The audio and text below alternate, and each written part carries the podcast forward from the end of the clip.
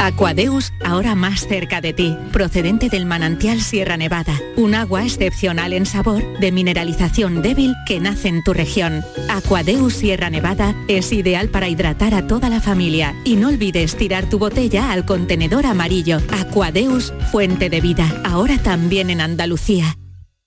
Mes del chollo en Rapimueble. Sillón relax 199 euros. Dormitorio juvenil 389 euros. El número uno del mueble marca la diferencia. Paga en 12 meses sin intereses. Mes del chollo en Rapimueble. Más de 200 tiendas en toda España y en rapimueble.com. Cabaret Festival llega al recinto hípico de Mairena del Aljarafe con Morat el 9 de septiembre. El 10 Melendi. El 17 Medina Zahara. El 23 Dani Martín. El 1 de octubre Robe. El 7 Il Divo y el 8 María Becerra. Venta de entradas en el corte inglés y entradas.com. Patrocina Mairena, entre todos sostenible. Y valoriza una compañía de SACIR. Vive tu mejor verano con Cabaret Festival. Dicen que San Juan nunca fue de días, que siempre fue de noches, de noches cortas y alegres, de noches en las que la magia vuelve. Cuando el cuponazo de la 11 se alinea con San Juan, crece la ilusión. Podrás ganar 9 millones de euros con el cuponazo y 15 millones con el cuponazo XXL. Y además, si entras en cuponespecial.es, podrás conseguir cientos de experiencias y tarjetas regalo. Con el cuponazo San Juan de la 11, vuelve la magia. Bases depositadas ante notario. A todos los que jugáis a la 11, bien jugado. Juega responsablemente y solo si eres mayor de edad. La tarde de Canal Sur Radio con Mariló Maldonado te invita a darle la bienvenida al verano de la forma más refrescante. Con muchas propuestas y los mejores planes y consejos para disfrutar de estos meses. La tarde de Canal Sur Radio con Mariló Maldonado da la bienvenida al verano con una edición especial fin de temporada. Este viernes desde las 3 de la tarde con el patrocinio de la Consejería de Turismo, Regeneración, Justicia y Administración Local. Junta de Andalucía. El resumen de la jornada con la última hora del deporte, la economía y el análisis lo tienes en el Mirador de Andalucía. De lunes a viernes desde las 7 de la tarde con Natalia Barnés. Quédate en Canal Sur Radio, la radio de Andalucía. La tarde de Canal Sur Radio con Mariló Maldonado. En la cama, protegidos bajo la manta, ella me dice que yo siempre vuelo a cenizas. Pero no a cenizas de cigarrillo, aunque los dos fumamos demasiado, creo entender, sino a cenizas de hoguera en el campo, grises, calmadas y simples. En un tiempo calientes, hoy reposando entre astillas y carbones. Yo digo que ella siempre huele al polvo que se posa en los libros olvidados, sobre los muebles abandonados y en el suelo que no se pisa. Esa noche, juntos nos lo susurramos de espaldas el uno al otro sin que se pueda saber si es ella quien abre la boca o yo quien oigo su voz. Después nos quedamos dormidos en el estrecho colchón sobre los hierros oxidados, cubiertos por una manta roñosa y oscura, luchando por obviar el ruido de las calles, el neón parpadeante, los gritos de la ciudad y los amenazantes descolchones en el techo. If you live it up, you won't live it down. So she left son, just like a bullet leaves. Marrón Cobalto es una historia de perdedores, pero de los de verdad, de los que nunca terminan ganando ni en la vida ni en el amor, como en las canciones como esta, de Tom Waits.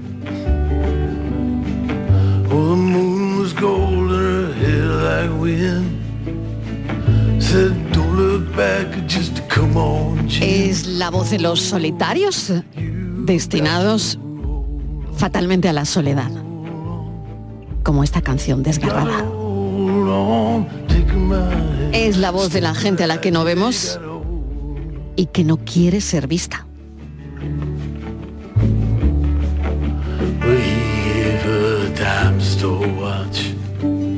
Marrón Cobalto es de Sergio de los Santos que ha venido a este programa en más de una ocasión para contarnos otras cosas sobre, para hablarnos de ciberseguridad. Pero claro, y dirán, ¿y, ¿y qué conecta Marrón Cobalto con todo eso? Pues probablemente nada, probablemente nada. O quién sabe si mucho. A lo mejor él lo sabe o todavía no lo ha descubierto. Sergio de los Santos, bienvenido, gracias por estar Hola. con nosotros esta tarde. Hola, ¿qué tal? Buenas tardes. Sergio, eh, Marrón Cobalto es ya un libro premiado en una feria importante de Madrid, Feria de Libreros. En fin, cuéntanos cómo... ¿Quién, El- te, quién te empuja a publicar?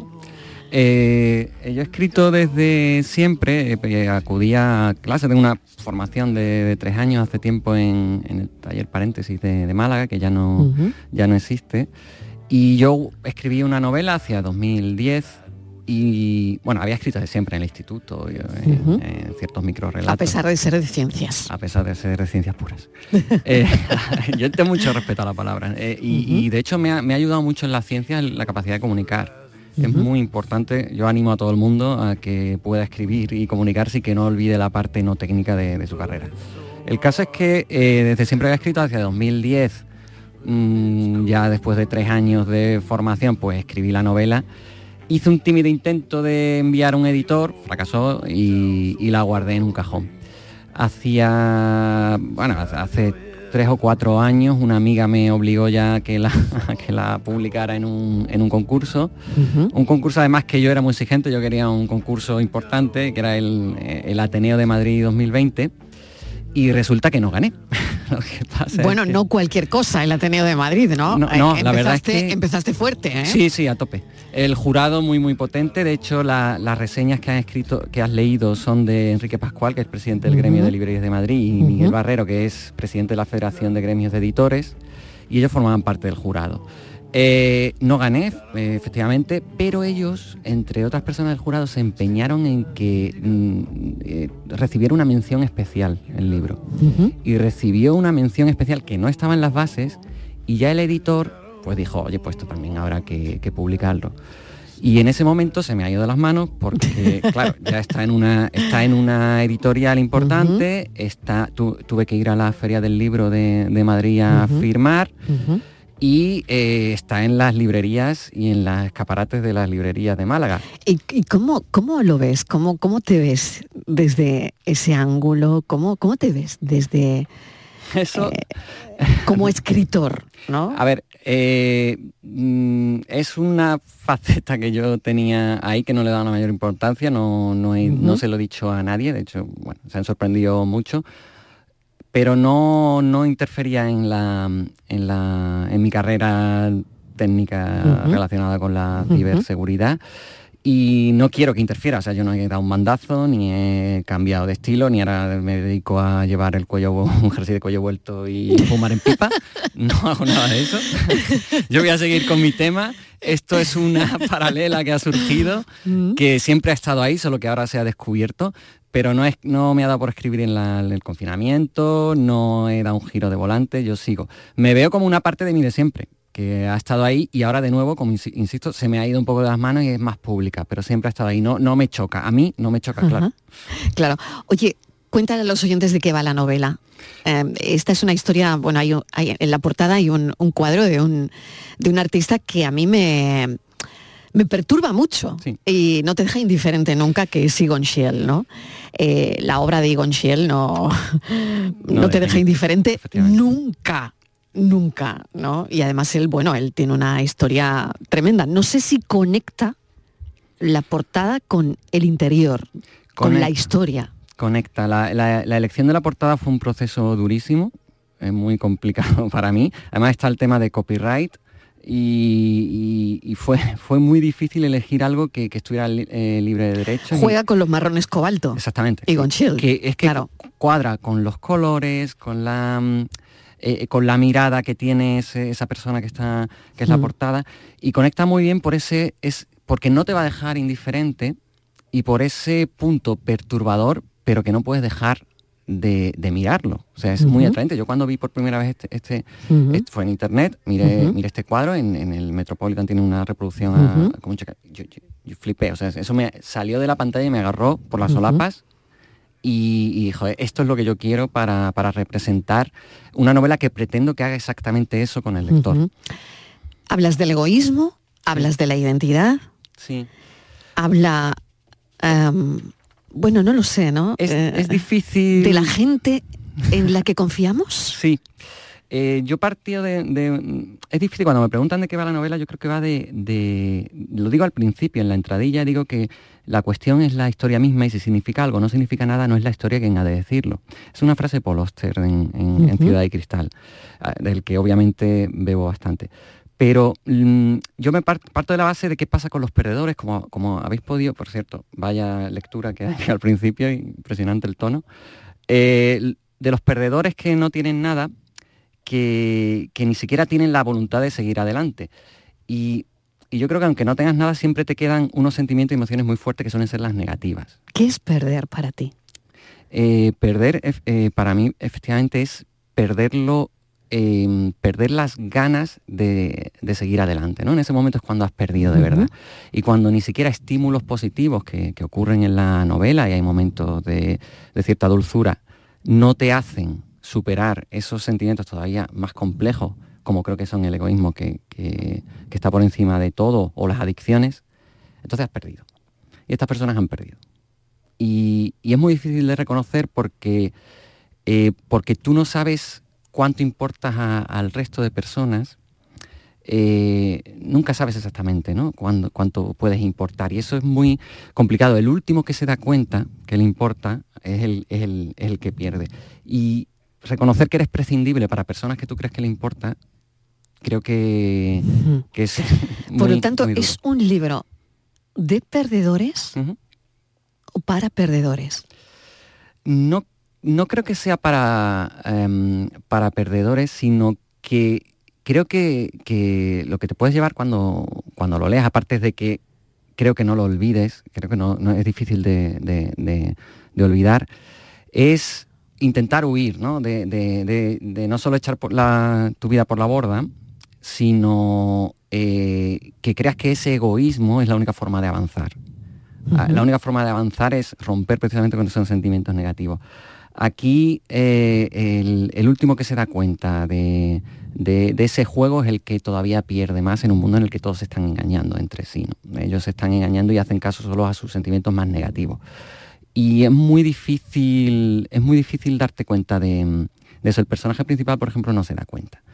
Y, entre todos esos perdedores, todos pierden, pero algunos más que otros. Y eso es muy difícil de, asimilar. Así que tenemos que darnos cuenta un poco de, que es un, mundo sórdido y, cruel al que, hay que superar. ¿no? Es... ¿Tiene algún paralelismo con la, con la vida, con la realidad, con, con el día a día? Yo creo que sí, que, que, eh, que nos pasa, hombre, no con todo, ¿no? ¿no? con todas las personas, pero sí que hay una, hay una frase, por ejemplo, en el, en el, en el libro, es medio párrafo que voy a leer, en, en, una escena pequeñita en la que, en la que él hace un, un, barquito, un pequeño barquito de, juguetito y lo deja en un charco. ¿no? Están en la playa y ven un, un petrolero gigante, un petrolero gigante a lo lejos. Y, y, ella se pregunta por qué cómo puede flotar ese, ese petrolero en el mar y él hace un jueguecito con un, hace un barquito y lo pone en el, en el charco. Y le dice, simplemente piensa que tanto este enorme petrolero que ves al fondo como el inmenso mar sobre el que flota no dejan de ser de tamaño de una piedra y un pequeño charco para alguien, mucho más grande que podría gobernarnos a su antojo desde arriba, como acabo yo de hacer con este juguete. Me mira con los ojos muy abiertos. No me estarás hablando de Dios, me dice, y me río. Dios no tiene nada que ver con esto, Violeta. Dios no tiene nada que ver con nada en realidad. Lo que quiero que comprenda simplemente es que siempre somos diminutos para otros. Sonríe yo también. ¿Ves cómo todo es cuestión de escalas? Podemos ser muy pequeños para alguien, aunque confiemos en, ellos, y eso es duro asimilarlo, pero podemos ser grandes para otras personas que todavía tienen menos. ¿no? Y creo que en, esas coordenadas es donde se mueve la, la novela que que no va, lo que siempre digo al menos que es fácil de saber que no va, no va de amor, no va de misterio, no va de thriller, no va de todas las modas que, hay ahora, desde luego. Y mm, siempre me he preguntado si hay escritores que relacionan algún color con lo que escriben. Y tengo aquí el primer escritor que me devuelve la pregunta con una respuesta contundente, marrón cobalto. Si te fijas, marrón cobalto no es solo un, color que, casa con la portada, eh, quizás con el ambiente sórdido de la, novela, sino que es algo que no existe, es una combinación un poco imposible. En realidad es un juego de, contraste, en la novela hay mucho contraste entre lo sórdido y, lo dulce, ¿no? la gente que me dice, ¿cómo, ¿cómo puede haber destellos de dulzura o, incluso conmovedor en un ambiente tan sórdido? Pues ese es el contraste. Eh, además, hay una, particularidad y es que no desvelo nada, pero el, personaje no ve bien, ¿no? Ve, los colores raros, ¿no? Se inventa colores, porque así se inventa la realidad, tiene que construirla a través de lo que él ve, que es lo que hacemos todos, por cierto. Exacto. Pero cuando, ah, por eso quería marcar mucho ese contraste en el que el, personaje no puede saber si, si las personas que tiene al lado le están engañando o no le están engañando, se la están jugando, o pesa más esos sentimientos negativos que los potencialmente positivos que puede tener incluso una persona con la que, como hemos visto en el texto de, entrada, puede llegar a compartir un poco una emoción en, un ambiente un poco cutre, pero, pero que... Sergio de los Santos, te voy a agradecer este ratito de charla que hayas venido a presentarnos tu libro, Marrón Cobalto. Eh, te deseo mucha suerte en esta etapa como escritor. Eh, yo sé que tú dices que es una palabra grande, pero que yo creo que, bueno, a ti te viene bien. Eh, sí, pero yo no, insisto, no sé si voy a volver a escribir, esto es una cosa que, estaba ahí, requiere mucho trabajo escribir, si surge surgirá, no, no pretendo cambiar de, carrera, ha sido muy satisfactorio, tengo que decirlo, el ver, el ver que alguien ha apostado por ese, por ese libro, más que yo mismo no es un acto de vanidad, sino que yo creo que, que, alguien ha apostado, lo está distribuido por toda España, es que flipo mucho con, cómo... Se trata de eso, Sergio, ¿no? Sí, sí, sí, o sea, no... Se trata de estoy muy mucho. Sí, estoy muy satisfecho con el trabajo, eso, es, es, obvio, estoy muy contento con el, con el resultado, tanto físico como de la, de, la, de la novela. Y no sé si es una nueva etapa, eso sí que no lo sé pero bueno, es una etapa paralela que ahora se ha descubierto, de la que estoy muy orgulloso, muy contento, por eso he, venido aquí eh, y, estoy muy contento de, que ojalá lo pueda leer todo el mundo y, le aporte, ¿no? Le aporte algo que, sea positivo. Claro que sí. Sergio de los Santos Marrón Alto, muchísimas gracias. Cuídate mucho. Hasta ahora. La tarde de Canal Sur Radio con Mariló Maldonado. También en nuestra app y en canalsur.es. Sevilla es Canal Sur Radio.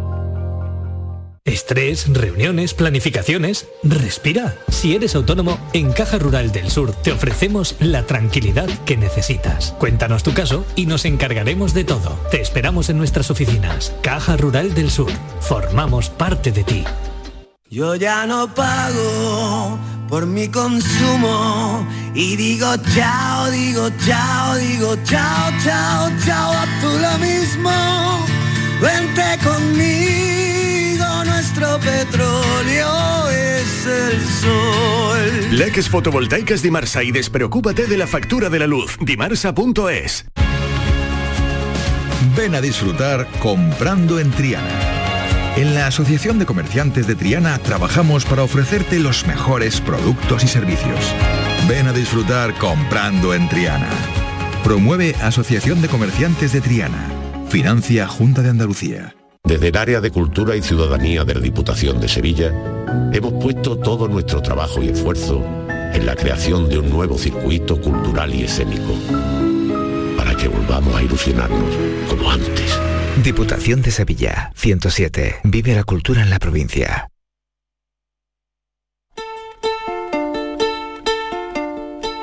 Siempre me ha gustado que me digan que lo tengo que hacer. No hago caso, pero nada detesto más que el lienzo en blanco. Cuando alguien me da una orden, se dibuja en mi cabeza un mapa que puedo seguir o no. Desobedecer un mandamiento procura más desahogo que hacer simplemente lo que uno quiera. Nunca he sabido, por ejemplo, qué hacer con el tiempo, pero siempre me he aburrido de forma placentera. Casi nunca he hecho nada que no fuera obligatorio, quizá porque nunca he pensado que la vida tuviera un propósito. Aunque busco de forma natural el orden, no me parece que sea en ningún sentido parte de las cosas. Las piñas caídas no se apilan de mayor a menor en el bosque, los copos de nieve no caen en múltiplos de siete. Hay, claro, bandadas de pájaros que migran en formación al otro extremo del mundo, bancos de peces que componen formas geométricas bajo el agua. Lo sé, las leyes de Mendel, las mareas. Son a mi forma de ver espejismos, ilusiones que nos hacen bajar la guardia. La marea me dejó arenas de plata que pondré en el reloj del tiempo que no pasa. La marea me dejó islas inundadas donde atrapar con mi red una historia de pirata.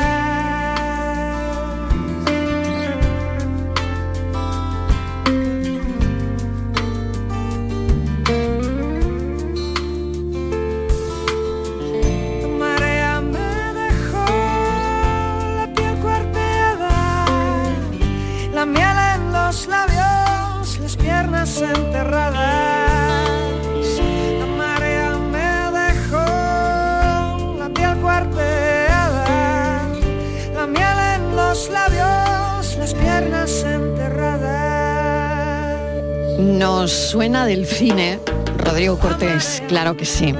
Y mm, alguien me había comentado que esta novela, este libro que viene a presentar en la tarde, Los años extraordinarios, no se escribieron durante el confinamiento ni obedece a ningún plan de marketing que Rodrigo Cortés tenga que, lanzar ahora, porque ni le hace falta, ni lo necesita, ni nada de eso. Pero se ha convertido los años extraordinarios en un éxito literario de la temporada. Salió en junio y ya se ha colocado en un sitio destacado. Rodrigo, bienvenido. Tienes una legión de fans en este programa. Bien hallada, no tenía ni idea, lo siento muchísimo y me disculpo en nombre de todos por ello. ¿Qué tal estás? Estoy muy bien, ¿qué tal estás tú? Muy bien, pues vamos a considerar deseando. un empate entonces. Claro que sí, deseando charlar contigo un rato eh, sobre los años extraordinarios, donde además, eh, bueno, nos has eh, sorprendido mucho ¿no? con, con este lanzamiento, porque eh, escritor, no escritor, No, sí, sí. eh, eh, em, me, me resulta imposible concebir no solo mi carrera, sino mi vida eh, con una cámara sin pluma o con una pluma sin cámara. En igualdad de condiciones, además. De hecho, aunque solo sea por razones cronológicas, soy antes escritor que cineasta, aunque solo sea porque tienes acceso a una libreta antes que a una cámara. Pero no, no, no es una ocurrencia sobrevenida o tardía, es mi cuarta publicación al menos. He escrito siempre, amo el lenguaje por muchas razones y la capacidad resonante y evocadora y hasta sensorial de las palabras, así que es muy natural que me exprese a través de ellas. Eh, escribí en redes hace un rato que eh, esta charla la íbamos a abrir con la frase no abandones las ansias de hacer con tu vida algo extraordinario. ¿Cómo, cómo sigue? ¿Qué te dice? ¿Qué me dice la frase? Eh, en realidad nada en la novela se parece a un consejo, a una reconvención o a una recomendación. Así que no, no, no sabría decir nada en ese sentido, en forma de, imperativo, positivo o negativo. No, no porque lo juzgue o porque descrea de ello, simplemente porque la novela se mueve por otros impulsos, como se mueve muchas veces la vida. El propio Jaime Fanjul, nuestro protagonista, eh, se debate entre la sorpresa y el pasmo y la indiferencia. Y se cruza con todo tipo de personajes extraordinarios sin aprender apenas nada de ellos y comprende que la vida no tiene solución, entre otras cosas porque la vida no es un problema. Así que, en general, ¿Te gusta escribir sin reglas? ¿Te, te gusta dirigir sin reglas? ¿No te gustan las reglas? son labores no obstante muy, muy diferentes. El- la, la escritura del cine es muy sucinta, muy económica. Eh, cada semilla que se siembra tiene que ser recogida en el tercer acto y tiene que tener un significado. Y el personaje se define a través de sus eh, acciones, de sus decisiones. Esas son reglas bastante estrictas. El mundo de la literatura es diferente. Es el campo de la evocación, el campo de la resonancia, el campo, como decíamos antes, de la sensorialidad de las palabras. Es más importante la mirada del personaje ante su entorno que la trama en sí. Y ahí las reglas empiezan a ser más, delicuescentes, no sé si más flexibles, y en todo caso esta es sin duda una novela escrita no solo sin reglas, sino sin plan, sin mapa y sin propósito. Pero a Jaime le pones un campo de minas, es decir, cada día un escollo diferente. Eh, no sé si eso te lo tratas de poner a ti mismo durante el proceso de creación o el proceso creativo. Nunca lo habría definido así y sin embargo es muy exacto.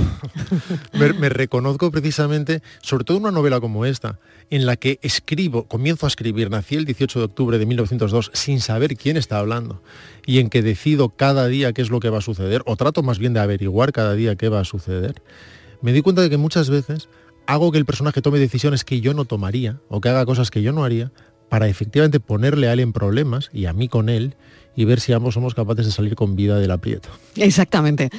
Em, las cosas pasan en este libro, en los años extraordinarios. Em, no se monta un drama, no se juzga, no se exalta, nadie se espera. ¿Es esto lo que querías? Sí, es de las pocas cosas que tenía claro. No sabía nada de la trama cuando empecé, pero tenía una idea de un aroma general, de una vibración. Y esa vibración iba a definir el mundo como un lugar maravilloso y temible, que no está hecho a la escala del hombre y que simplemente es y que transcurre. Y, que resulta casi refractario a la opinión, como resulta el propio personaje. Nuestro personaje, Jaime Fanjul, es un personaje lleno de defectos y que a veces llega a ser incluso irritante, apetece sacudirlo por los hombros, pero tiene como mínimo dos grandes virtudes, que son que no se queja y que no juzga. ¿Qué hay del cine aquí dentro? ¿Qué hay del cine en los años extraordinarios o no hay nada? en un sentido consciente, Nada, porque son lenguajes completamente distintos. Eh, está escrito con la gorra del escritor, no con la gorra del director. De hecho, es una novela casi inadaptable, en cierto sentido. Porque la trama, que es muy compleja, sin embargo, no es lo fundamental. Lo fundamental es más su, mirada. Aunque sucedan eh, eh, eventos de lo más extraordinarios, aunque se describa la llegada del mar a Salamanca o los coches impulsados por el pensamiento, o la reconstrucción de París entero en la otra margen del Sena o la apertura de un taller para estropear cosas. Lo, importante sobre todo es esa mirada, esa forma de reaccionar a las cosas. Pero a la vez, claro, la novela surge inevitablemente de mi cabeza y mi cabeza está rellena, más que llena, de millones de lecturas, pero también millones de películas y de vivencias. Y muchas veces eh, ni siquiera habría que buscar el rastro de una novela leída con 16 años de Kipling, sino la experiencia del niño de 6 años que ve una película basada, aunque él no lo sepa, en un relato de Rudyard Kipling. Ibáñez Serrador, ¿tiene algo que ver aquí, en esta historia? De forma consciente no, pero es una figura que respeto mucho. Él amaba además el fantástico y la novela desde luego transcurre por parajes, no sé si mágicos o casi mágicos o mágicos a duras penas. Pero eh, la figura de Chicho es no solo icónica, sino es una especie de pionero que cruzó la línea eh, el suficiente número de veces antes que los demás como para desdibujarla y permitirnos a los demás hacerlo después con más facilidad. Y de hecho, el año pasado adapté una de sus historias para no dormir. Exacto, por eso lo decía. Y lo hice con no solo con enorme placer, sino con un sentimiento hondo de gratitud. ¿Quién te enseñó a leer? Eh, buena pregunta. Eh, creo que ver a mis padres leer, de algún modo. Nadie me pidió leer, ni nadie me animó a leer. De forma natural robaba sus libros en la biblioteca, muchas veces títulos probablemente inconvenientes para mi edad. Recuerdo que con nueve años leí La Metamorfosis, no porque fuera capaz de acceder a la hondura de Kafka, no lo era, sino porque en la contracubierta ponía que un señor se levantaba convertido en insecto que yo me parecía perfecto, me parecía como ver la mosca o como un programa doble con ET. Y, pero claro, cuando ves con naturalidad en tu entorno que alguien hace algo, simplemente se desvanece de forma invisible una posible barrera que a otro se le puede convertir en una cuesta arriba insalvable. Simplemente no se te ocurre que es un problema, parece que los demás están disfrutando y eso es lo que hacía yo robando aquellos libros. ¿Cómo lees? ¿Lees en voz baja? ¿Lees para ti? ¿Lees eh, en voz alta? Ah, No, leo en voz baja. Siempre. Y, y sin mover los labios, si puede Siempre, ser. ¿no? Siempre. Siempre, claro. ¿Nunca has leído en voz alta? Eh, como no sé en una presentación de libros que me pidan hacer un pasaje, no, Sí. ni siquiera cuando ni siquiera cuando escribo. Sí que es verdad que con algunos diálogos no los leo en voz alta, pero sí los hago sonar en mi cabeza. Es decir, no es la experiencia la experiencia muda, lectora, que es inconsciente y veloz, sino que de alguna manera permito que resuenen en mi cabeza para ver cómo está sonando eso, pero no llego a emitir sonidos. ¿Qué película te convierte en director de cine? Mm, son eh, eh, inicialmente retazos, para empezar porque no sabes que se puede ser director de cine, no tienes ni idea. Sabes que en el mundo hay directores de cine como sabes que hay astronautas, pero no imaginas que exista la posibilidad de nacer en Salamanca y acabar siendo astronauta. Son cosas que lees en los libros y que les pasan a los demás.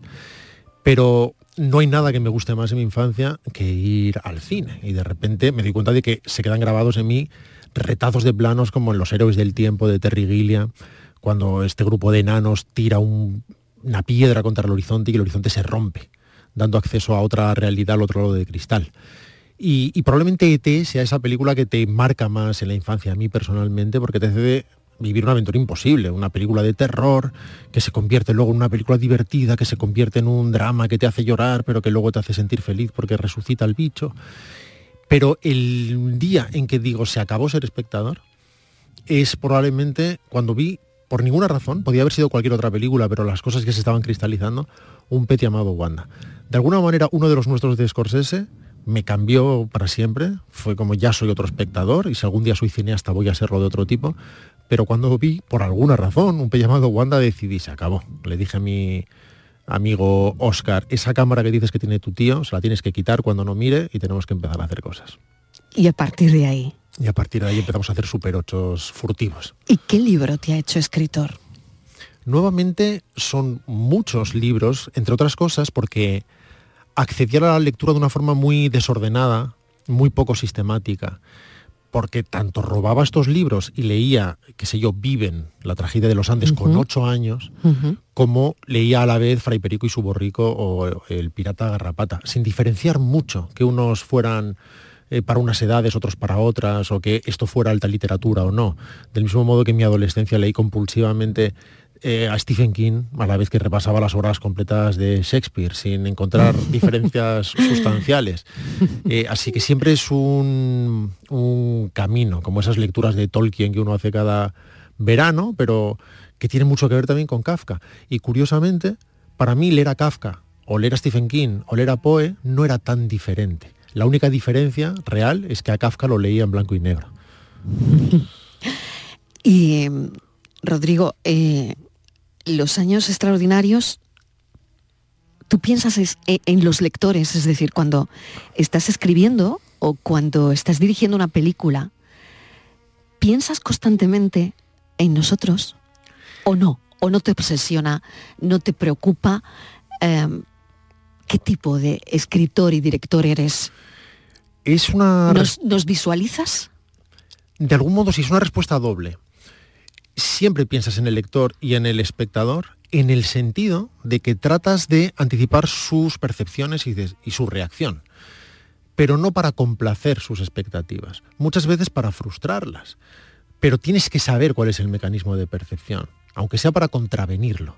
Así que pienso mucho en ese sentido, porque al fin y al cabo, sobre todo cuando haces cine, estás usando esas herramientas de prestidigitación que te hacen tener que atender a el espectador que va a ver al otro lado. Tienes que saber cuál es el ángulo para que no te vea el hilo, para que no vea eh, que la iluminación delata eh, ese hilo invisible que sostiene en realidad la pelota.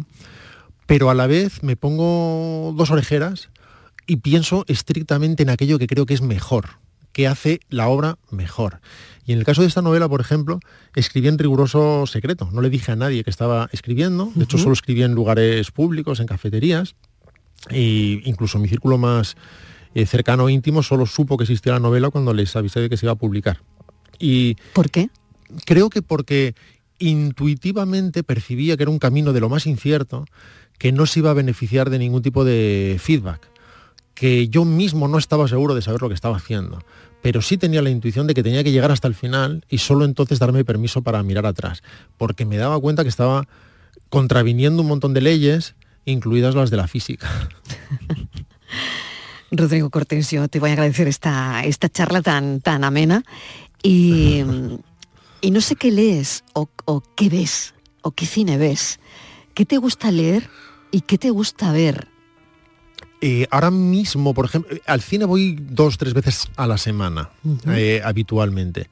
Sigo defendiendo en lo personal esa experiencia, ese rito que hace que las películas dejen una marca, incluso sensorial, una cicatriz muy superior, por razones, en fin, que son incluso físicas, no son razones ni románticas ni nostálgicas. Y ahora mismo, por ejemplo, estoy leyendo El mar, el mar de Iris Murdoch, una autora extraordinaria, m- muy difícil de definir, porque uno no sabe si define la nada, si hay tramas, si no hay tramas, pero eh, todo se somete a una experiencia lectora tan cautivadora, tan fascinante, tan extrañamente simple y a la vez inteligente, en la que uno no sabe si está describiendo las cosas con seriedad o riéndose de ellas. Y creo que cualquier cosa que no tenga humor es algo de lo que desconfiar y Murdoch desde luego lo tiene. Te agradecemos enormemente que hayas venido personalmente a presentarnos este libro, que esta tarde estás en la librería Luces. Así es. ¿Te gusta venir a Málaga? Me gusta ¿Te mucho gusta Andalucía? ¿Cómo te tratamos aquí? con tal de que me dejen comer, estoy, estoy ¿Qué, siempre te, a qué te gusto. gusta comer?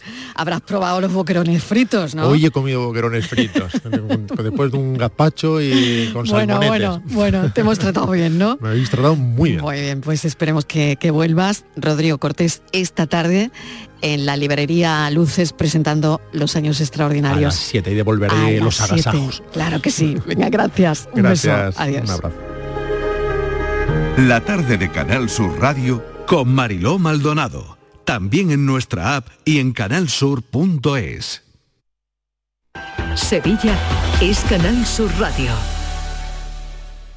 El Mediterráneo y el Atlántico son testigos de una encrucijada de culturas, costumbres y gentes. Gastronomía, naturaleza y patrimonio emocionan en Ceuta, una ciudad con personalidad única. Descúbrelo desde 69 euros en tu agencia de viajes de confianza. Servicios turísticos de Ceuta. Ceuta, donde se unen las emociones. La psicología cuida de ti. Psicólogos y psicólogas colegiados son los expertos en psicoterapia que atienden tu salud mental y te ayudan a superar dificultades. Su titulación, formación y experiencia son tu mayor garantía. Al cuidado de tu salud mental y tu bienestar emocional, siempre un profesional de la psicología. Es un mensaje del Colegio Oficial de Psicología de Andalucía Occidental. Vente a Dimarsa, ponte en mis manos y dile chao, dile chao, dile chao, chao, chao, empieza ya tu autoconsumo, nuestro petróleo es el sol. Leques fotovoltaicas Dimarsa y despreocúpate de la factura de la luz. Dimarsa.es. Desde el área de Cultura y Ciudadanía de la Diputación de Sevilla, hemos puesto todo nuestro trabajo y esfuerzo en la creación de un nuevo circuito cultural y escénico, para que volvamos a ilusionarnos como antes. Diputación de Sevilla, 107. Vive la cultura en la provincia. Mano de santo limpia la ropa, mano de santo limpiar salón, mano de santo y en la cocina, en el coche, en el watercloak, mano de santo para el hotel, mano de santo para el taller, mano de santo te cuida, mano de santo te alegra la vida, mano de santo, mano de santo, ponte a bailar y no limpies tanto, mano de santo, mano de santo, ponte a bailar y no limpies tanto. Seguramente el mejor desengrasante del mundo. Pruébalo. ¿Puedes imaginar ver a tu artista favorito tan cerca en concierto? Solo en Concert Music Festival puedes hacer que esto ocurra. Morat en concierto en Concert Music Festival el 2 de agosto. Entradas a la venta en Ticketmaster. Vive una experiencia única Morat en Concert Music Festival Chiclana de la Frontera 2 de agosto. Patrocinan Cruzcampo y Suez. Patrocinador principal Lenovo. Hola, soy Salvador Dalí. Y si además de avanzar en inteligencia artificial, investigamos más nuestra inteligencia natural, quizás así podamos vencer enfermedades como la que yo sufrí, el Parkinson. Apoyemos la investigación en enfermedades neurodegenerativas. Entra en fundacionreinasofía.es. Luces, cámara, a acción. Descubre un Coin de cine por sus ricos productos de la tierra, por su encanto como ciudad de rodaje, por su color, su gente, alegría y vida, por su naturaleza, sus campos, su arte y cultura. Descubre Coin, una ciudad de cine. Ayuntamiento de Coin.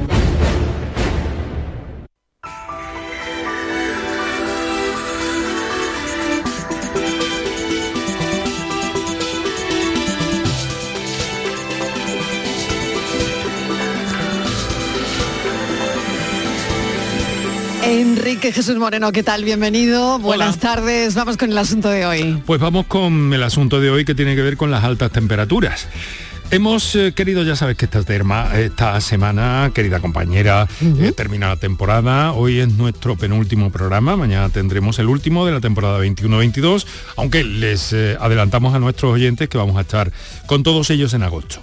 Eh, mira, mm, vamos a dedicarle el programa a la calor porque hay enfermedades que están asociadas a las altas temperaturas y hay enfermedades que se exacerban durante eh, la temporada estival.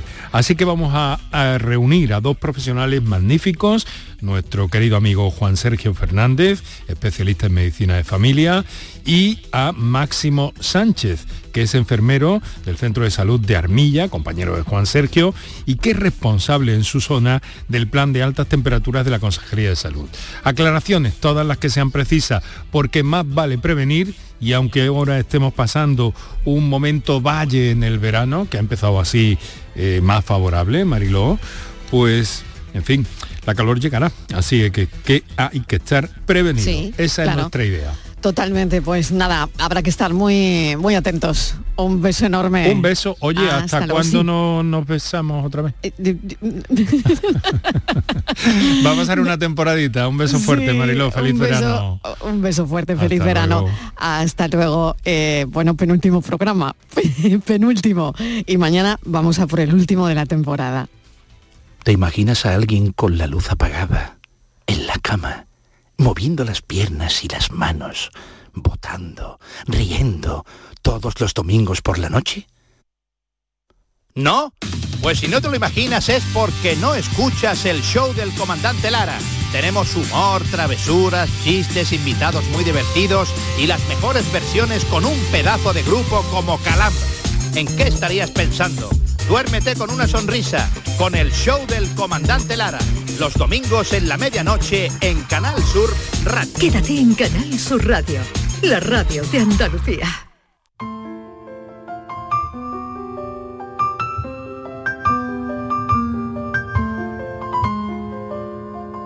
La tarde de Canal Sur Radio con Mariló Maldonado.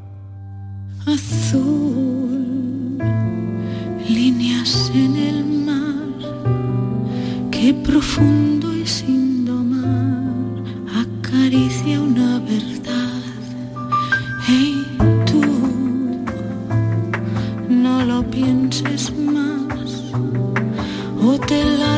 de una vez, o no vuelves nunca hacia atrás.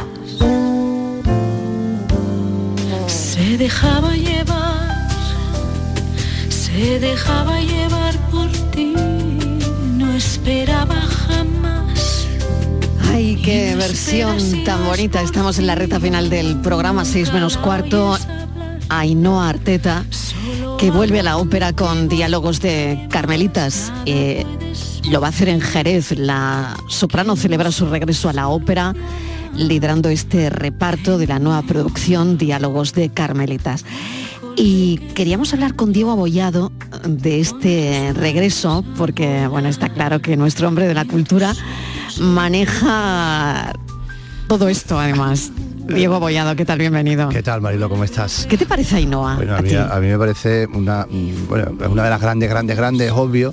Y además a mí me gusta mucho, yo le voy a decir una cosa, me estará, me estará escuchando, a mí me gusta mucho verla en Andalucía, porque tiene, tiene ángel, tiene bueno, está muy vinculada a Andalucía, hay que decirlo.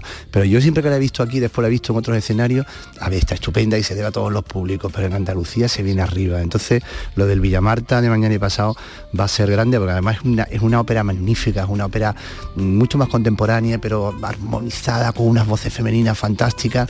Eh, bueno, un evento, de verdad, y, y deseando verla, y deseando que vuelva, ¿no? Que bueno, que vuelva, nunca se ha ido, en cuidado, pero bueno, verla de nuevo en un escenario haciendo ópera, ¿no?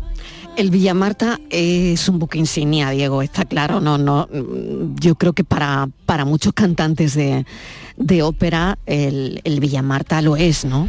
El Villa Marta es curiosamente uno de los, de los grandes teatros de ópera de, de- Andalucía, ¿no? Y además tú fíjate esta, este montaje, lo, lo- andaluz que es por, por los 100%, ¿no? Es decir, que en Andalucía no solamente tenemos grandes cantantes, mm, te puedo citar muchos, tú los conoces a muchos, tenemos también grandes directores de escena como, como Paco López que dirige este montaje, tenemos grandes coros, el Villamarta tiene un coro fantástico, pero esta producción además la hace el, el Villamarta con el Cervantes y con la Orquesta de Málaga en el Foso, ¿no?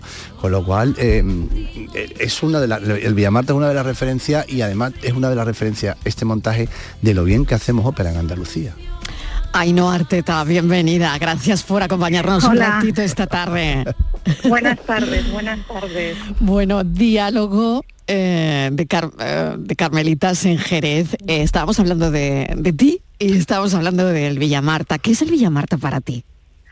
Pues mira, el Villa Marta es un teatro al que le tengo muchísimo, pero muchísimo cariño, porque cuando yo llegué de Estados Unidos, después de estar trabajando 10 años en el Metropolitan y haber hecho pues eso, mi carrera, aprendí todo allí, yo vine a España y poco menos que fui repudiada por muchísimos teatros y el único que me abrió la puerta fue el Villa Marta, donde hice Romeo y Julieta, con Villazón, hice cosas y gracias a Paco López en aquel momento que era el director general de teatros y auditorios, pues también tuve la oportunidad de poder hacer recitales por toda España. Y entonces así empezó la leyenda Arteta en España.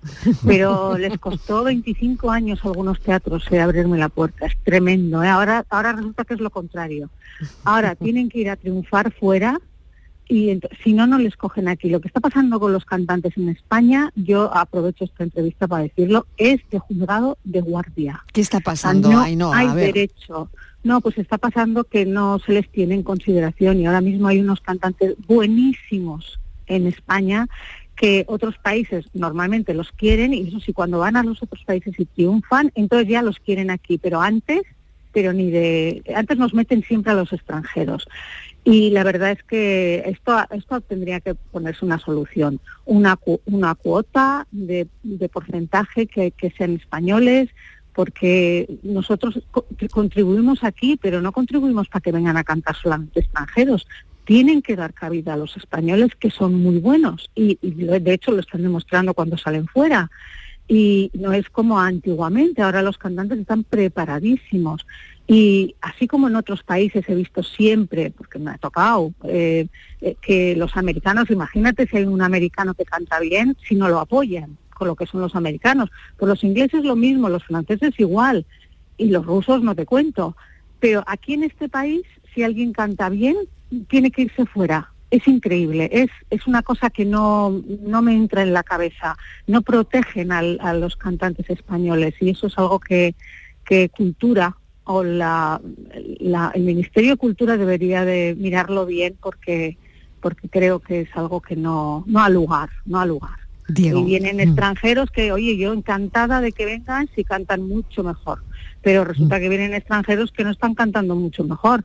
Y, y simplemente pues por el nombre, porque también hay mafias de, de- de agencias y hay agentes extranjeros que tienen cantantes muy potentes y que para atraer a esos cantantes potentes exigen que traigan otros cantantes.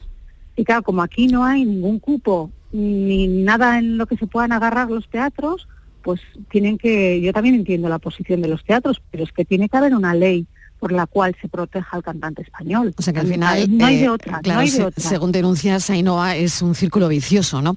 Diego, no sé si quieres preguntar No, algo. bueno, simplemente decirle que sí, que, que- que totalmente cierto lo que está diciendo, obviamente, que lo de la ley de cupo sería tremendamente necesaria y, y que, y que es muy triste eso de que decía, ¿no? De que se vayan, se tengan que, tengan que irse para, para, para volver, ¿no? Incluso el caso de ella, que lo estaba comentando, ¿no? Porque todos tenemos a Ainhoa Ainhoa Arteta como una referencia grande, ¿no? Pero mm, yo no sé si también será por eso que, que hablábamos antes, de que, tu, de que tu carrera renace, por así decirlo, en España, No, pero precisamente desde fue con- aquí. fue contra, no, lo mío fue contrario. Entonces era que me, me castigaban por no haberme preparado en España, pero Ah, si yo vale, me empecé a preparar por- después de la transición, justo en la transición y a- a- nada cuando empezaba la transición y aquí en España pues pues la verdad es que no había tampoco mucho todavía y entonces yo era muy joven yo ya soy de una vamos de una edad y yo me tuve que buscar las castañas fuera y, en- y encima me penalizaron por buscármelas fuera. Yo yo es que hay cosas que que no entiendo. Y ahora los pobres les dicen que tienen que irse fuera cuando se están preparando de maravilla cantantes aquí. Y de hecho fuera los, los tienen como vamos pues desde Ismael Jordi hasta eh, Sayo Hernández y muchísimos cantantes que han tenido que triunfar fuera y ahora ya ahora ya aquí como como si fuera eh, eso sí ya perfecto no pero y antes si eran los mismos cantantes por qué no los cogían Yo no Ainhoa, entiendo. ¿cómo estás? ¿Cómo estás? ¿Cómo, cómo te encuentras? Bueno. Mucha gente dice que, que es la vuelta y Diego decía que nunca te has ido. Diego lo decía Bueno, hace un momento, yo- nunca yo te has siempre ido.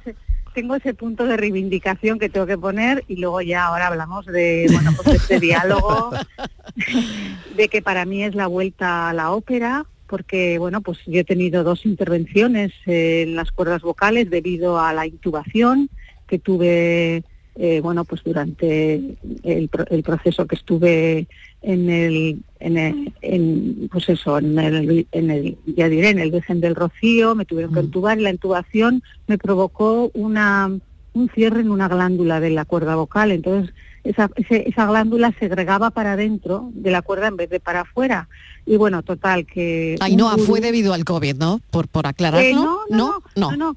Yo tuve el COVID, el COVID Sí. malo además, el, el primero, y Sí. este sí me dejó unas secuelas que no podía caminar y tal, pero bueno, luego ya recuperé. No, esto fue una, un, un cólico nefrítico que, que bueno, pues que, que derivó en una septicemia y entonces, bueno, pues eh, me, me libré por un minuto. El día 26 Madre mía. de julio, Madre no me olvidaré en la vida. Pero yo, no- claro, no era consciente, luego he sido consciente de lo que pasó, ¿no? Pero no, no reaccionaba a ningún antibiótico, a nada. Y como yo era alérgica a la penicilina, pues con la penicilina no habían probado y como me estaba muriendo, dice, se está muriendo, o sea, se muere. Así que ya vamos a meterle la penicilina y si se muere porque es alérgica a la penicilina, se va a morir igual. Y fue la penicilina la que me salvó. Así que la alergia que tenía debía ser una cosa superflua Puntual, cutánea. claro. Y, y nada, y, y entonces aquí estoy, así que estoy Madre mía, celebrando que estoy mía. viva, Claro que he sí, pasado claro por sí. todo y que además yo creía que no iba a poder incorporarme a cantar y sin embargo conocí a este gurú de la voz, que el, el que opera prácticamente a casi todos los cantantes líricos y con la ayuda de muchísimos de mis colegas que me lo recomendaron y es el doctor Gerrit Wolf que hizo un trabajo increíble en Berlín. He estado, he estado yendo a Berlín prácticamente todas las semanas para hacer la recuperación y todo eso. Y entonces, bueno, poco a poco, primero recital, luego zarzuela y ahora pues la primera ópera. Y menuda ópera. O sea, Estamos esta- esta es deseando ópera- escucharte, estamos deseando escucharte, Ainhoa. Menuda ópera, diálogo de Esta es, ópera, esta es una ópera de campanillas. Sí, sí, porque refleja, refleja el miedo a la vida y a la muerte y al final Todo. eh, lo Es vas a dar todo, lo vas a dar todo en el Villa Marta, ¿no? No, totalmente. Es una ópera muy actual, es una ópera que castiga al que al que no sigue las reglas. Por ejemplo, esta- eh, además esta- este es una sobre un hecho verídico que, les pasó a 16 carmelitas en Compiègne en la época de la Revolución Francesa. Ellas ellas decidieron no dejar el, el voto y por no dejar el voto las guillotinaron. Y además se sabe que fueron a la guillotina cantando, ella es una, un salve, salve Regina. Y es, es una ópera que es, que es, no, es de las óperas que sales que no te dejan indiferente. Es, eh, además esta producción de Paco López, que él quiere, quiere reflejar que no es un tema solo de la Revolución Francesa, sino que es un tema actual, que actualmente también existen genocidios existen. Entonces es una ópera que la, a la producción la ha hecho muy cine- cinematográfica y es muy interesante. Las cosas que, las frases que salen, eh, verdaderamente no te deja no te deja aburrirte en, en el, en, en- en el teatro y además que la música es un lujo porque es Poulenc, pleno siglo XX, eh, música impresionista, donde la orquesta se tiene que emplear mm, de una manera distinta a lo que se emplea normalmente que tienen que colorear más que tocar. Es, es una orquestación muy densa, pero a la vez eh, lo que acompaña son diálogos, con lo cual acompaña el diálogo coloreando y es, es muy, muy densa porque digo, Poulenc viene de la escuela de Wagner y se nota mucho wagneriano ¿no? en, en, esta orquestación, pero porque él quiere los colores. Lo que no quiere es el volumen, obviamente, ¿no? Pues porque tienen que oírse los diálogos y la interactuación, que es tremenda. Eh, todas las hermanas, sobre todo la madre superiora, la que muere, la madre superiora que entra nueva, eh, Sor Blanche, que soy yo, Constance, Mer Marie, son los las, las principales y tienen que tener unos caracteres muy definidos, muy fuertes. Hemos estado trabajando muchísimo actoralmente durante tres semanas y nada, estamos contentísimos y con muchísimas ganas de estrenar y a mí me gustaría muchísimo recomendarla a todo el mundo porque no es una ópera que se da muy habitualmente y, y, verdaderamente es un, es un gran reto también para el Villa Marta, al cual aplaudo, que para mí es como si fuera mi casa, pero como bien ha dicho Diego, eh, mm. Diego pues la verdad es que yo en, en Andalucía no sé por qué, mira que soy vasca de 32 apellidos, pero yo creo que al- algo algo me entró ahí. Algo, no sé algo qué, pasa aquí, algo pasa que aquí. yo Andalucía Ay, no, la, a- la llevo muy dentro. Claro, sí. te agradecemos enormemente este ratito de charla. Tengo que dejarlo ya porque tengo que dar paso a las noticias y despedir el programa. Mucha suerte en el Villa Marta, que es un buque insignia para ti y, Sí. y para todos. Además, mil gracias. Diego Bollado, gracias también. Hasta luego, muchas gracias. Y mañana eh, volvemos a las 3 en punto de la tarde. Gracias. Llores, volveré.